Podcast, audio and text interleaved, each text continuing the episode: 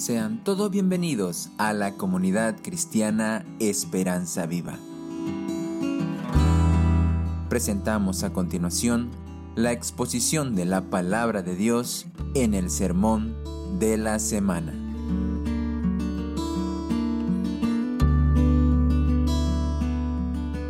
Si usted trajo su Biblia, por favor, abra su Biblia en Lucas capítulo 15, que es el pasaje que esta mañana vamos a tener la oportunidad de compartir.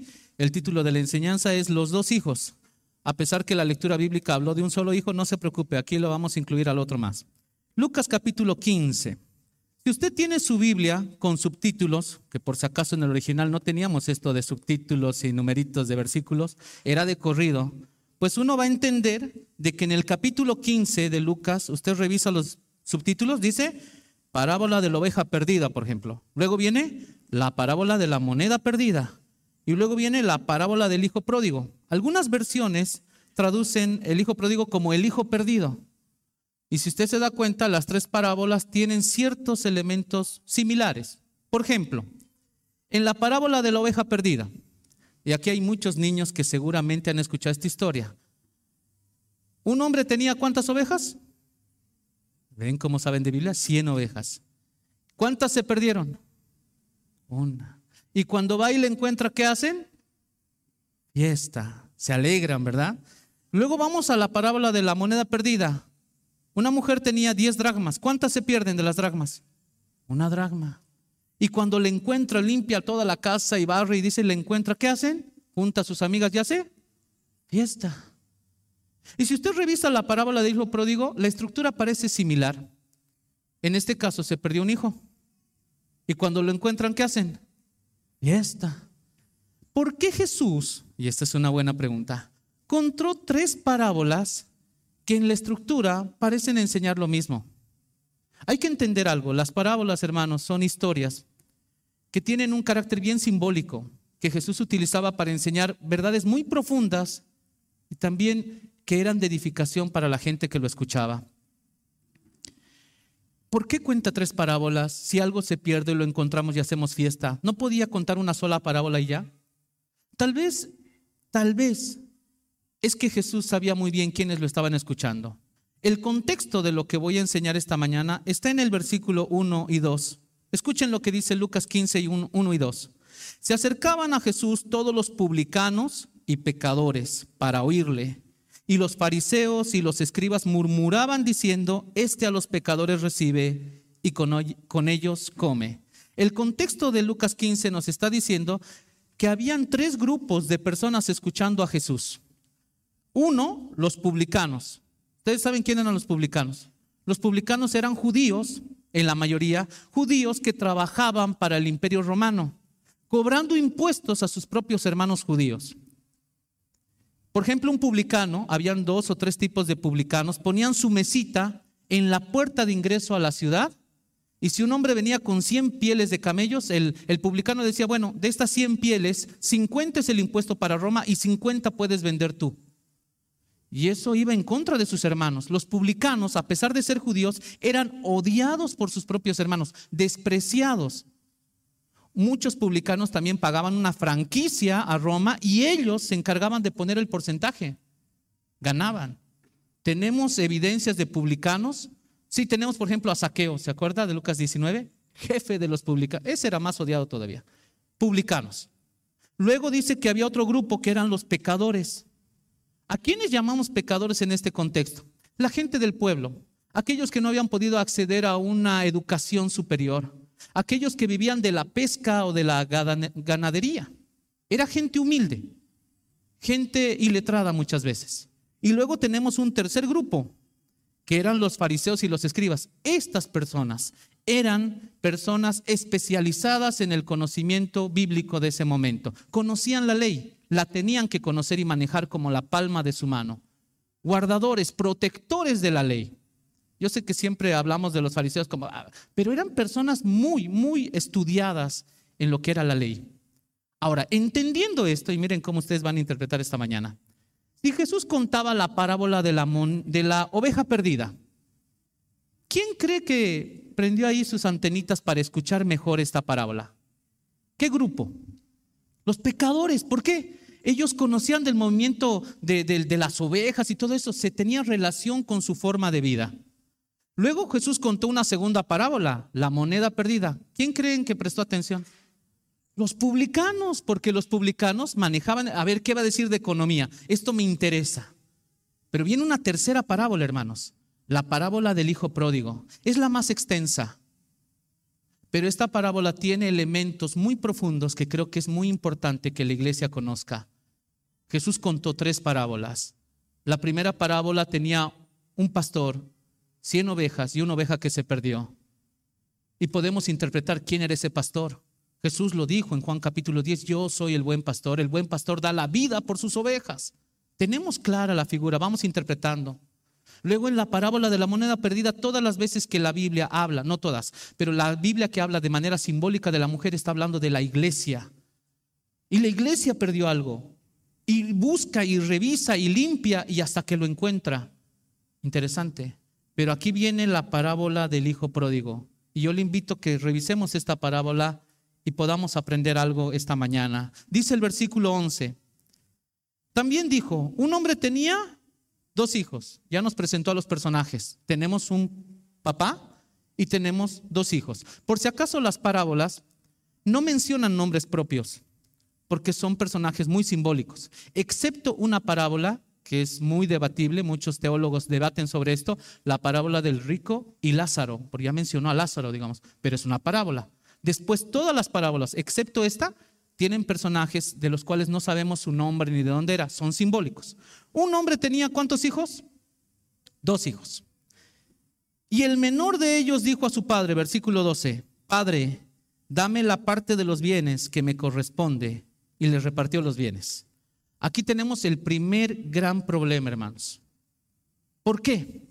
Según el libro de Levítico, donde está la ley, los hijos menores no pueden pedir la herencia. Esto va en contra de la ley. El hijo menor no pide la herencia. Si ustedes revisan, por ejemplo, el caso de Isaac con Jacob y Esaú, ¿quién tenía que recibir la bendición y todo? Isaac, digo eh, eh, Esaú, pero Jacob ahí se metió de intruso. Entonces ya tenemos nosotros referencias de la ley. No puede el hijo menor pedir la herencia, no le corresponde. Es más, está rompiendo muchas otras leyes. Éxodo capítulo 20, si usted conoce los diez mandamientos, honrarás a tu padre y a tu madre. ¿Cuál es el problema de que el muchacho, el menor, haya pedido la herencia? Que está desconociendo que su papá sigue vivo, que está saltando el orden. Y eso no puede ser posible. Eso es una falta de respeto, está quebrando la ley. ¿Se acuerda para quién estaba enfocada esta parábola? fariseos y escribas. Yo imagino que los fariseos dijeron, ah, bueno, esto se pone bueno. Aquí hay un muchacho insolente que pidió la herencia antes de tiempo. No todos los hijos son iguales. Si usted es papá, usted me va a entender. O todos sus hijos son iguales, ¿no, verdad? Hay uno que es un poquito más estudioso, el otro medio más juguetón, uno le hace el deporte, el otro la música. Yo tengo tres hermanos. Mi hermana mayor es la intelectual, eh, la otra es la chistosa, yo soy el simpático. Todos somos diferentes, ¿entienden? Todos somos diferentes. Usted no conoce a mis hermanas. Entonces, este muchacho, el menor, pidió la herencia. Ya tenemos el primer gran problema. Y el padre dice, le repartió los bienes. Versículo 13. No muchos días después, juntándolo todo, el hijo menor se fue lejos a una provincia apartada. Segundo gran problema. Si usted revisa la historia del pueblo de Israel, el contexto es bastante judío. Los judíos, hermanos, vagaron por 40 años en el desierto dando vueltas, con la promesa de que el Señor les iba a dar una tierra prometida, lo que pisara la planta de tus pies. Y usted lee el Antiguo Testamento y tú dices, esta gente vivió con la firme esperanza de que el Señor les daría la tierra que Él les prometió. ¿Cómo es posible que un judío desprecie el lugar que Dios le dio y se quiere ir lejos? Otra traducción dice, se fue a otra ciudad se fue lejísimos. Los judíos, hermanos, aman el lugar que el Señor les dio, porque fue una promesa del Señor.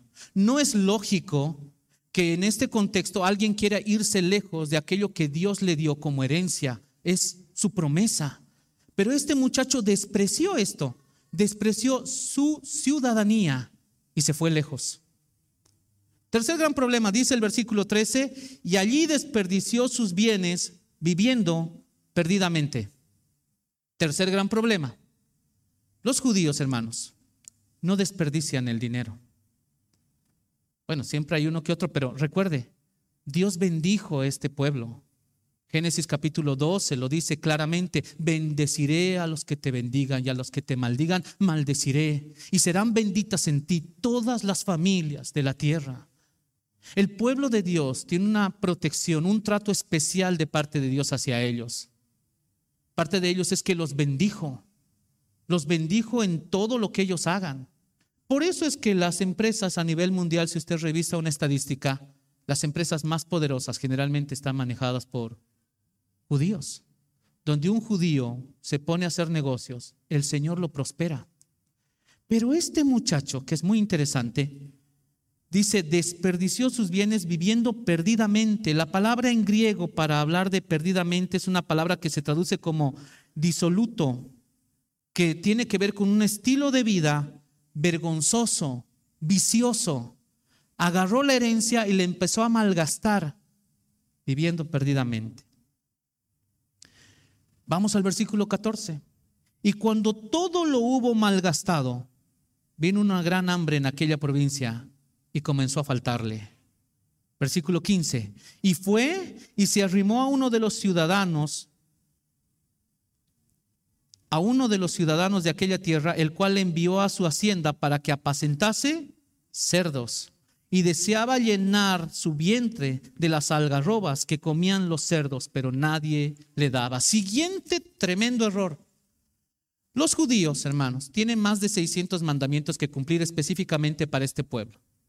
Pero algo que llama la atención es que entre, los mandamientos que son exclusivos para este pueblo, hay mandamientos respecto a la alimentación. Los judíos no comen carne de cerdo. Dentro de los animales que ellos consideran inmundos, que Dios dijo, no esto para los judíos, ellos no comen carne de cerdo.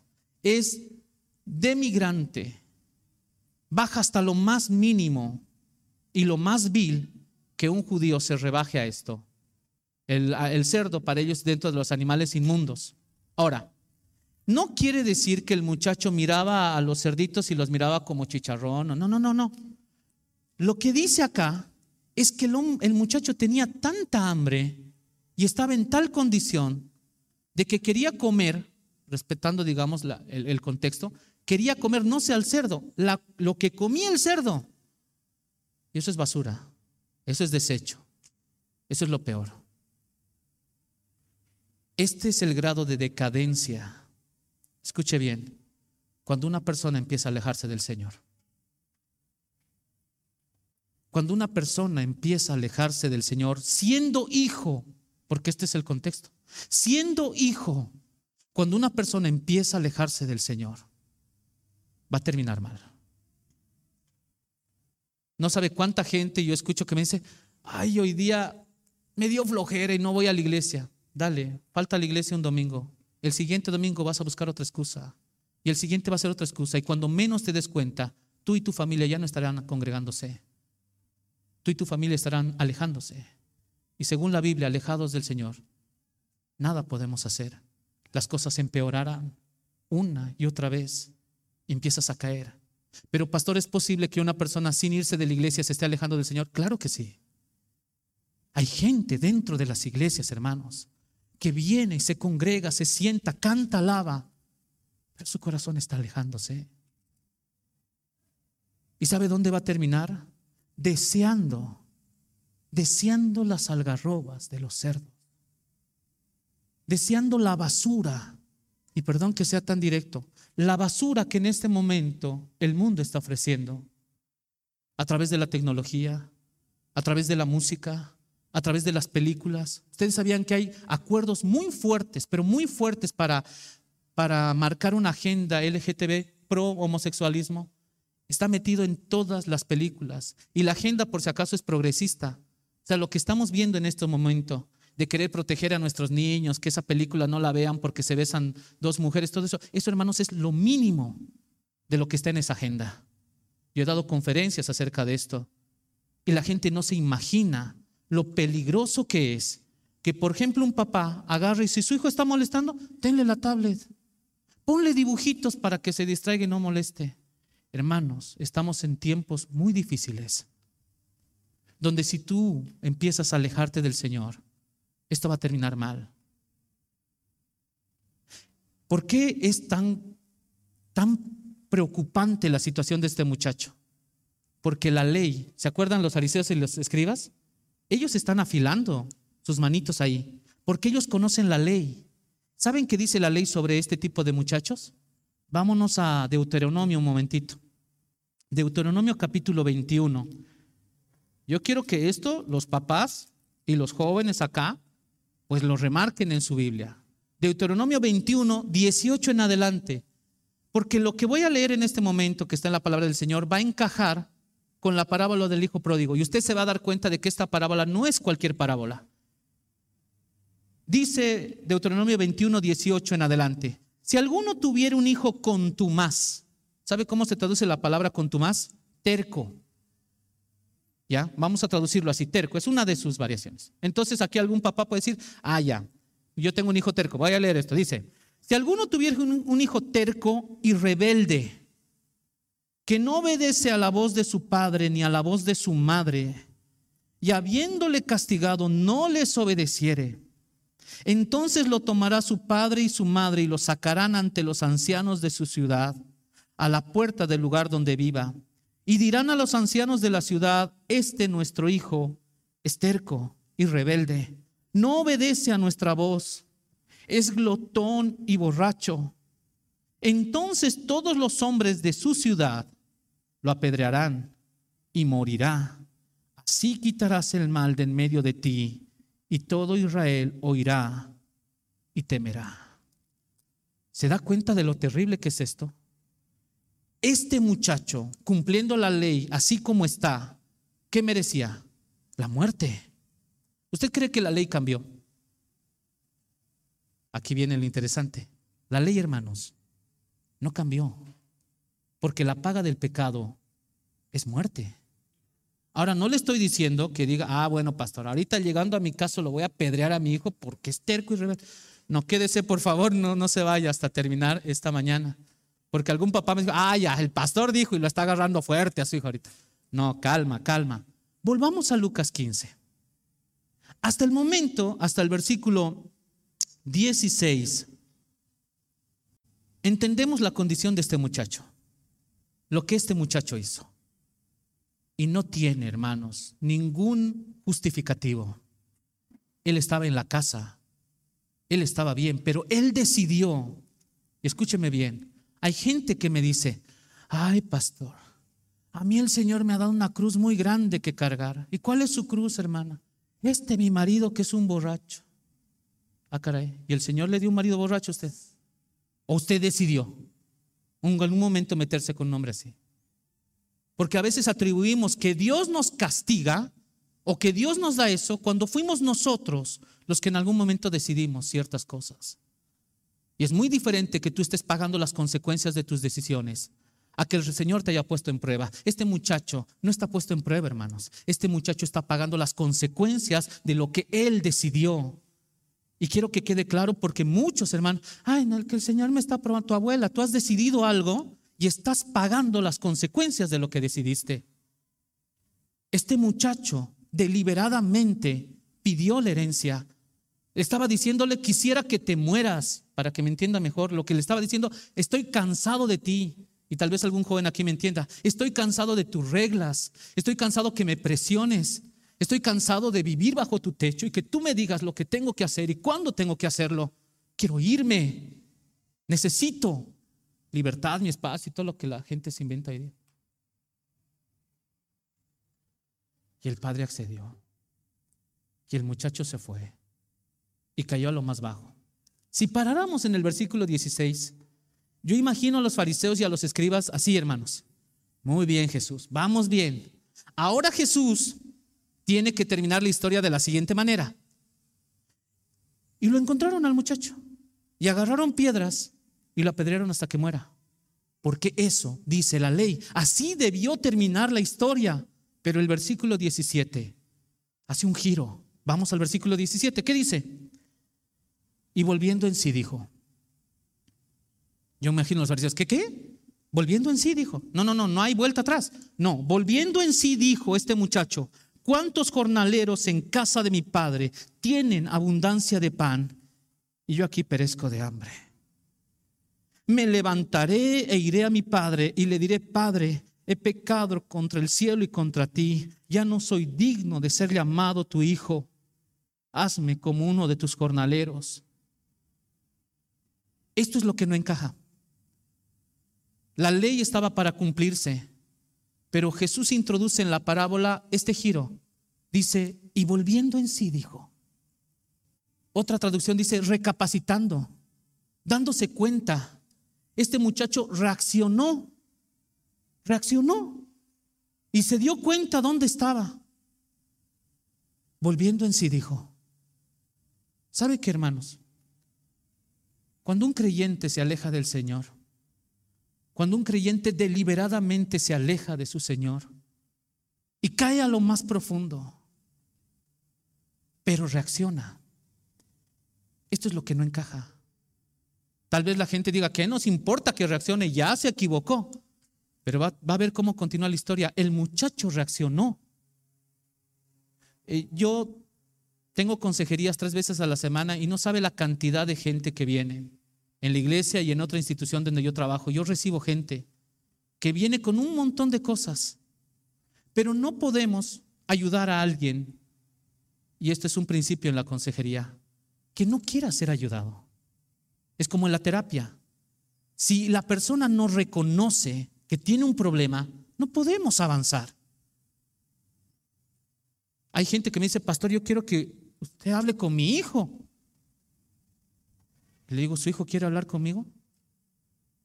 Porque estos los papás, no, te vas a hablar con el pastor. Pastor, usted dele ahí, como si los pastores tuviéramos una espada para decapitar acá. No, de verdad, yo sé que creo que los hermanos piensan que los pastores tenemos, no sé, algo mágico ahí para... ¿Sabe qué, hermanos? Perdón que se lo diga con tanta sinceridad. Pero usted es el papá. El pastor va a aconsejar, va a guiar, va a mostrar. Usted es el papá. Y este muchacho reaccionó.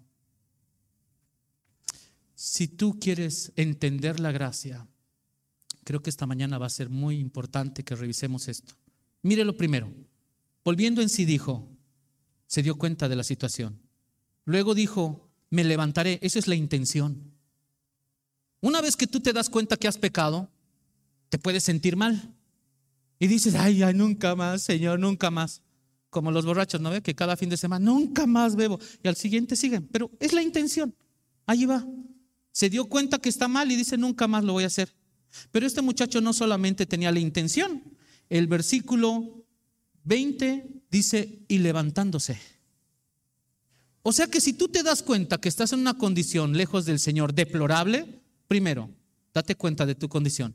Número dos, debe haber una intención en tu corazón de realmente arreglar esto y volver al Señor. Y número tres, debes hacerlo. Hermanos, no saben la cantidad de gente que yo veo que pasa al frente llorando, no en esta iglesia, en otros lugares. Pasa al frente, llora, Señor, cámbiame, Señor, perdóname. Se botan, hasta les das un patatús ahí, lo que tú quieras. Pero las cosas no se arreglan con llanto, hermanos. Las cosas no se arreglan con que tú tiembles y que alguien te toque y que te botes ahí a retorcerte. No, las cosas se arreglan cuando tú te das cuenta dónde estás, por qué estás ahí, decides que quieres volver y te paras para volver. Necesitas volver. Y el muchacho se levantó. Él ya había pensado, le voy a decir, Padre, no soy digno de ser llamado tu hijo. Hazme como uno de tus jornaleros. Te fallé, me equivoqué. Versículo 20. Y levantándose vino a su padre. Y cuando aún estaba lejos, lo vio su padre y fue movido a misericordia. Y corrió y se echó sobre su cuello y le besó. Hermanos, este versículo es increíble. Porque cuando un hermano cae o se equivoca o se aleja, Pero él reconoce que necesita de su Señor y vuelve. El primero en ir es el Señor. Una explicación para este pasaje, mucha gente decía, y, que el hijo le, le mandó un WhatsApp, papá, perdón, voy a volver a casa. No había WhatsApp, hermanos. No había. La única explicación que se da es que este hombre, que tenía dos hijos, recuerde, estaba todos los días mirando a ver si su hijo vuelve.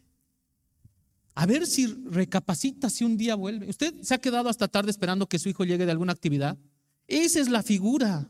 Esa es la figura. El papá estaba pendiente, mi hijo va a volver, en algún momento volverá.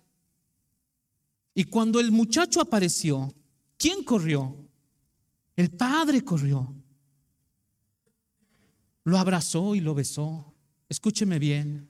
Si usted en algún momento se alejó del Señor o está alejado del Señor y usted regresa, el Señor es el que va a correr. Él le va a abrazar. Él le va a besar.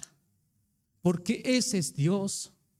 La gracia no es algo que yo pueda manejar, es algo que es completamente suyo. Te rindes frente a eso. No es solamente que el Señor te da algo que tú no mereces, no, Él lo hace todo.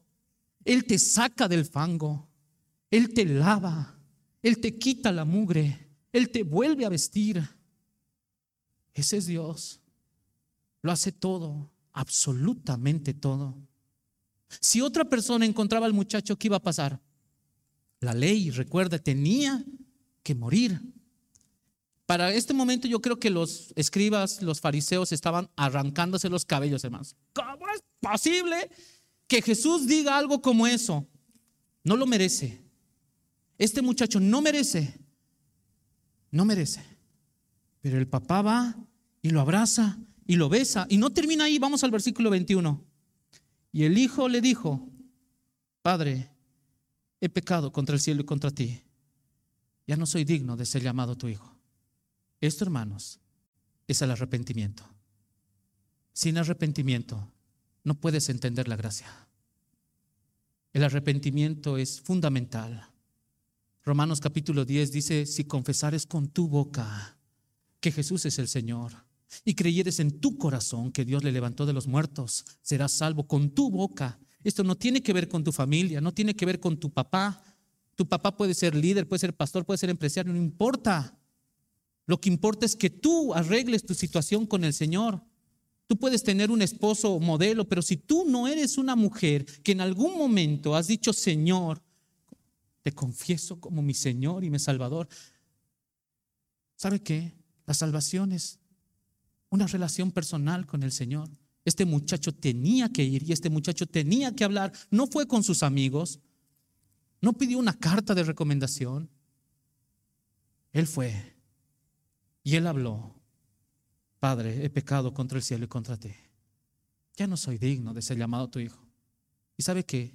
Esa es una condición que nunca debemos olvidar. Yo debo entender que estoy aquí por gracia, porque digno no soy, hermanos.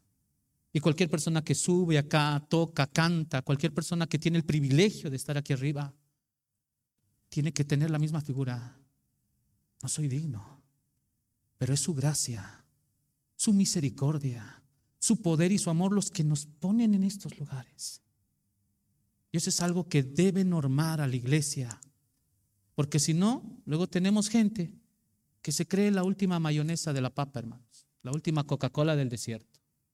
Y de verdad, un muchacho un día empezó y dijo, yo quiero aprender a tocar guitarra en la iglesia, que habla, que abra un curso para los jóvenes que quieran aprender a tocar un instrumento. Y el muchacho entró y empezó a aprender a tocar guitarra. Y luego el muchacho dijo, yo quiero servir en el ministerio de alabanza. Meta, meta el servicio de alabanza. Y empezó el muchacho, el muchacho practicaba día y noche en la iglesia.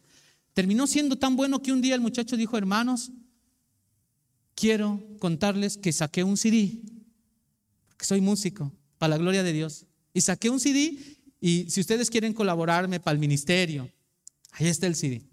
Y los hermanos, meta. Y, y un día el muchacho empezaba a salir porque lo empezaron a invitar a otros lugares para que tocara. Y viajaba mucho, ya no paraba en su iglesia. Ni al culto iba ya, ni a los estudios, porque él estaba sirviendo al Señor, ¿no? Y un día era aniversario de esa iglesia y dijeron, pero ¿cómo no vamos a invitarlo al hermano? ¿Dónde está? Llámenlo. Y dijo, hermano, ven para el aniversario, apóyanos. Claro, hermanos, pero por si acaso y yo cobro cinco mil dólares. Sí, eso es lo que yo cobro. Porque yo voy a llevar a mi propio sonidista y tengo un montón de cosas. ¿En qué momento? ¿En qué momento hemos desviado todo esto? Que hay gente que deja que su corazón se vaya por ese lado y se olvida de dónde Dios lo sacó. ¿De dónde? Y vamos al versículo 22. Pero el padre dijo a sus siervos, mire que el papá ni le contesta al muchacho, porque nosotros estamos enfocados en, en la basura y el desastre que hacemos, pero Dios tiene otro enfoque. Mire el enfoque de este padre. Pero el padre dijo a sus siervos, saquen el mejor vestido y vístanlo, y pongan un anillo en su mano y calzado en sus pies, y traigan el becerro gordo y mátenlo, y comamos y hagamos fiesta, porque este mi hijo estaba muerto y ha revivido, se había perdido y es hallado, y comenzaron a regocijarse.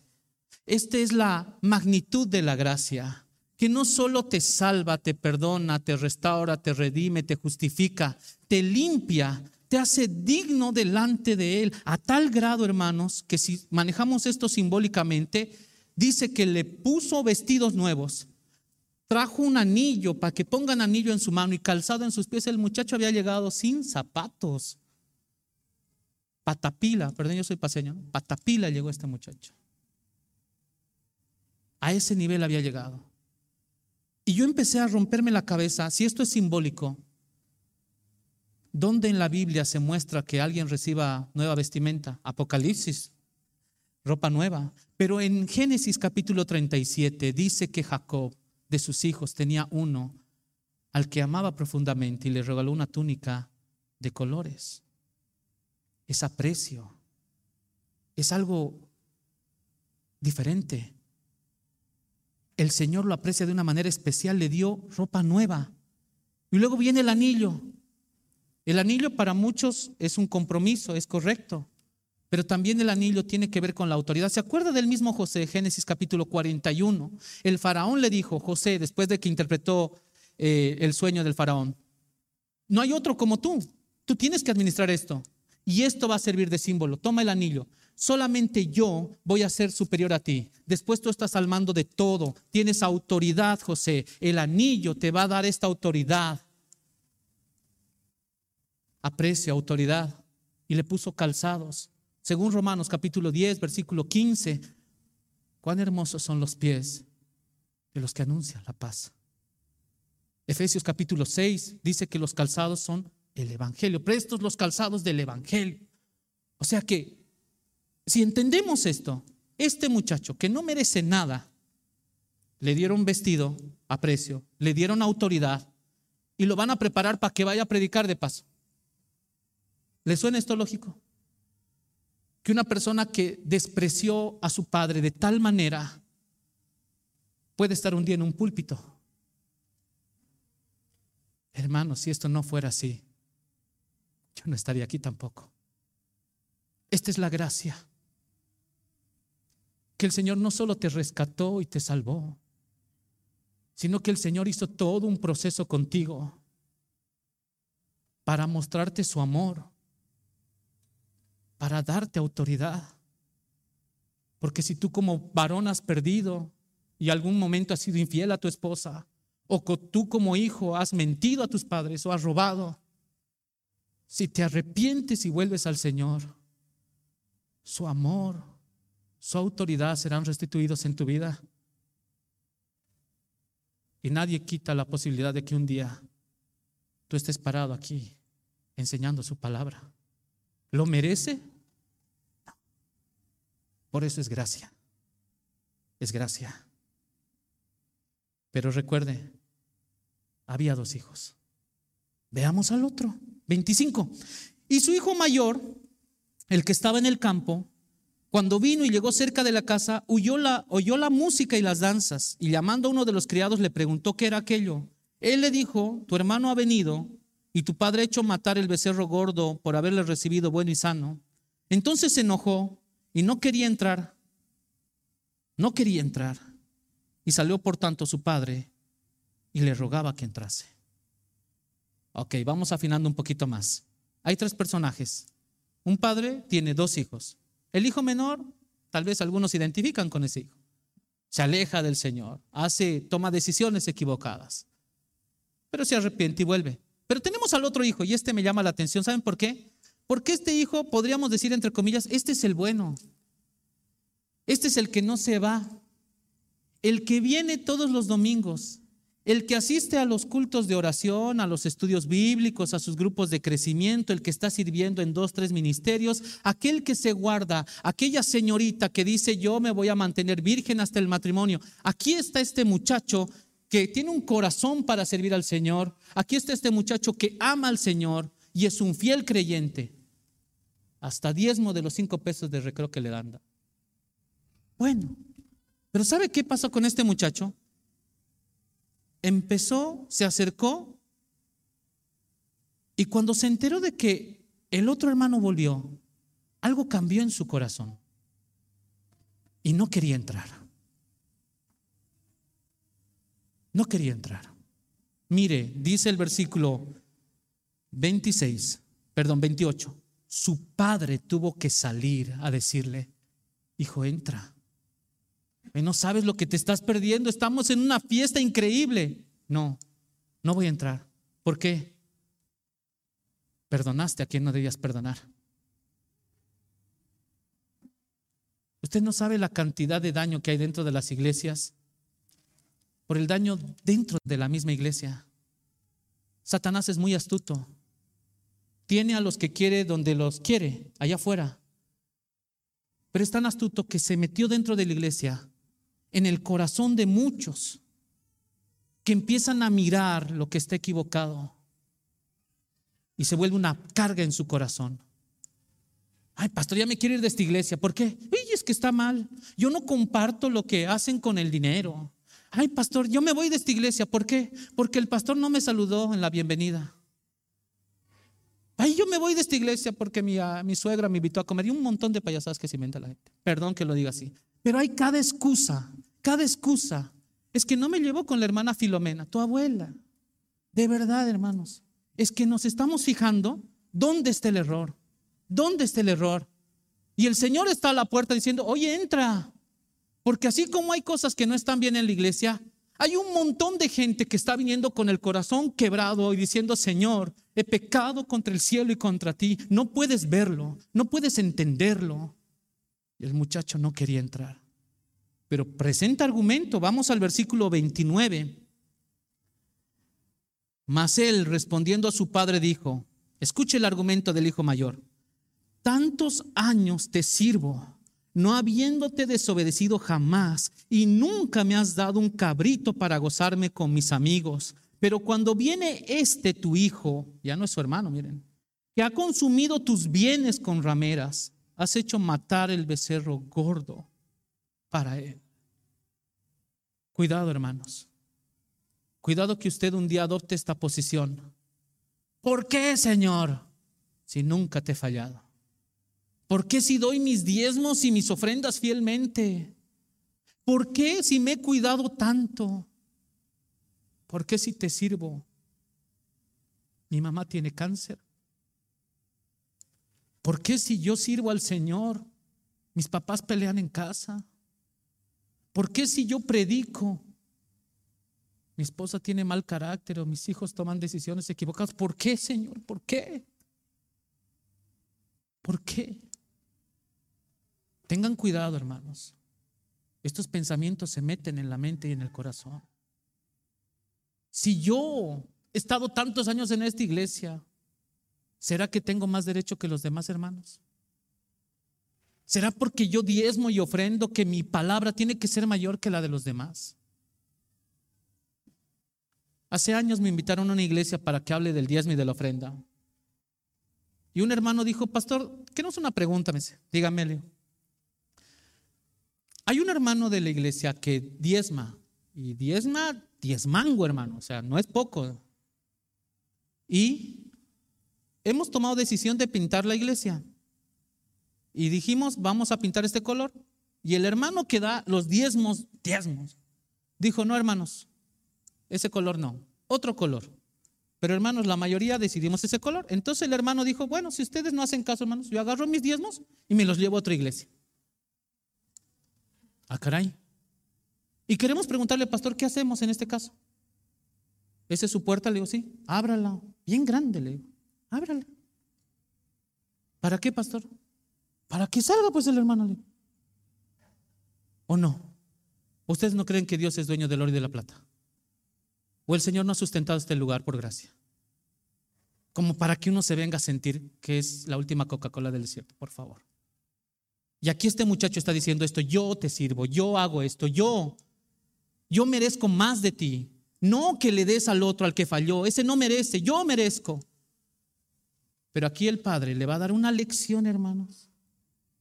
Si alguna vez, escúcheme bien, si usted alguna vez se ha sentido que usted sirve al Señor de todo corazón y usted es un fiel creyente y aún así le pasan adversidades y pruebas en la vida, y usted está continuando, quiero que lea bien y marque este versículo en su Biblia, el versículo 31. Lo que le dice Dios, lo que le dice el Padre a esos hijos fieles, a esos hijos que sirven al Señor y que no se apartan, aquellas señoritas que piensan que llegar virgen al matrimonio pasó de moda, aquellas que piensan que ah, para qué cuidarse si al final todo el mundo lo hace. No, para aquellos que siguen firmes en sus convicciones como creyente, mire el versículo 31. Entonces el padre le dijo, hijo, tú siempre estás conmigo. Y todas mis cosas son tuyas. ¿Hay acaso una promesa más poderosa que esta? Hijo, tú siempre estás conmigo y todas mis cosas son tuyas. Muchos teólogos dicen que hay alrededor de siete mil promesas en la Biblia, más, menos. El Señor está diciendo, mis promesas son para ti. Tú estás conmigo, no te es suficiente. Deja de fijarte en lo demás, deja de criticar lo demás, deja de mirar el error.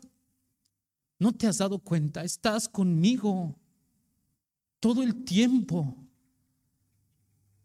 Todas mis cosas son tuyas. Todo.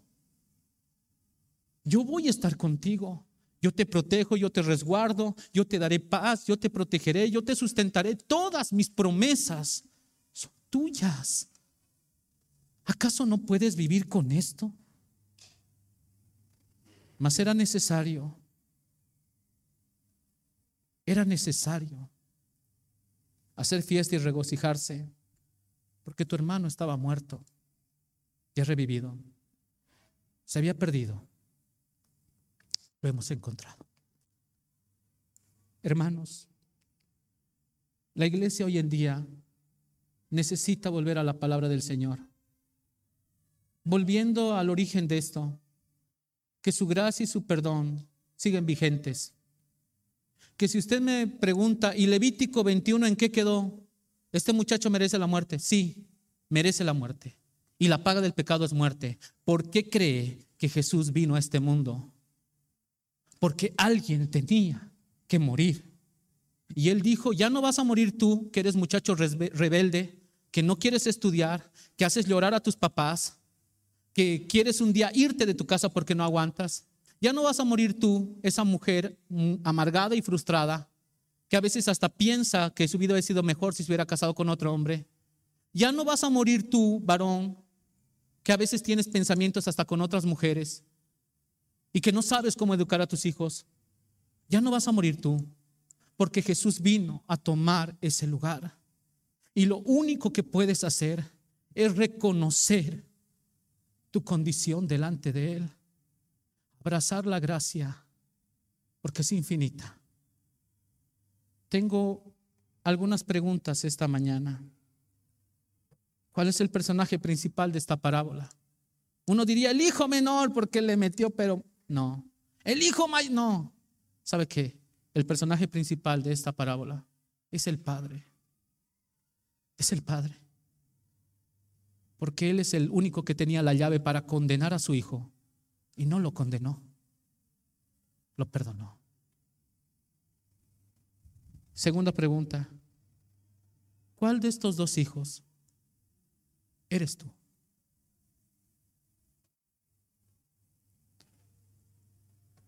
¿Cuál de estos dos hijos eres tú? Hoy en día en las iglesias cometemos tremendos errores, hermanos.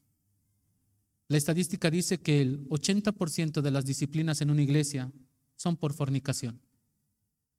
Y se han puesto algunos pecados a niveles diferentes que otros. Yo personalmente nunca he escuchado una disciplina por murmuración, que también es pecado. Esta es la exhortación, hermanos, porque junto con la gracia debemos ser exhortados. Cuando alguien venga por esa puerta, en la condición en la que venga, porque puede venir de un hogar fracturado o con muchas heridas en su corazón, habiéndose revolcado en la comida de los cerdos. Aún así, la casa debe estar abierta, porque es el Señor el primero que va a correr, abrazarlo y besarlo. ¿Qué clase de hijo soy? Inclina su rostro un momento, vamos a orar. Si usted desea más información o comunicarse con nosotros, puede visitar nuestras redes sociales en Facebook, Instagram o YouTube con el nombre Comunidad Cristiana Esperanza Viva. Desde Santa Cruz, Bolivia. Gracias por escucharnos. Hasta la próxima.